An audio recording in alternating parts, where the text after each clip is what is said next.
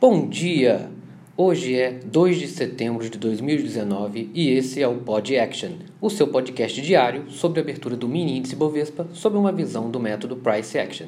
Meu nome é Mário Neto, um eterno estudante de Price Action. Vamos lá? Avaliando o gráfico diário do WinZ19, é, vimos que tivemos um, uma das duas últimas semanas tivemos um big down e um big up. Tá? Se a gente considerar desde aquela subida de junho, a gente está respeitando aqui ainda um, uma grande lateralidade. Tá? E mais próximo ainda, eu acredito que está se formando uma grande lateralidade aqui entre os 102 mil e os 97 mil. Tá? É, não vejo recuperação nesse momento.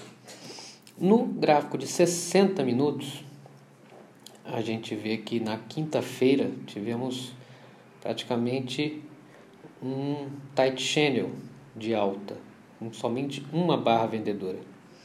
E na sexta-feira passada foi um dia totalmente lateral. Ok?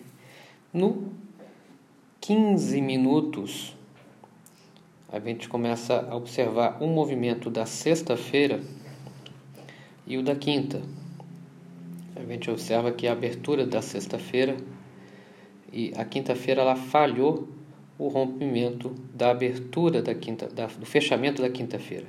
Então foi um dia muito lateral, tá? praticamente não passando de menos de mil pontos, tá?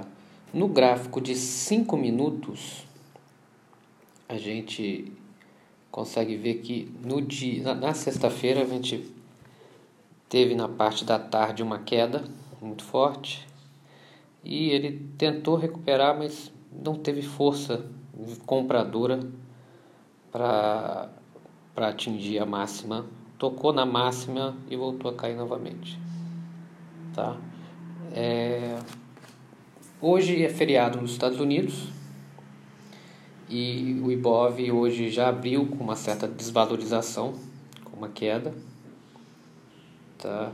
Mas eu acredito que ele vai voltar, na minha visão que ele vai voltar para dentro dessa lateralidade aqui que está demonstrando no, no, no, gráfico diário, tá? Essas são as minhas probabilidades para hoje. Hum, é isso, gente. Bons trades para todos e até amanhã com mais um Pod Action. E só mais uma coisa. Segundo o nosso mestre Allbrooks, a todo momento é possível estruturar um bom trade na compra e outro na venda, variando risco, retorno e probabilidade.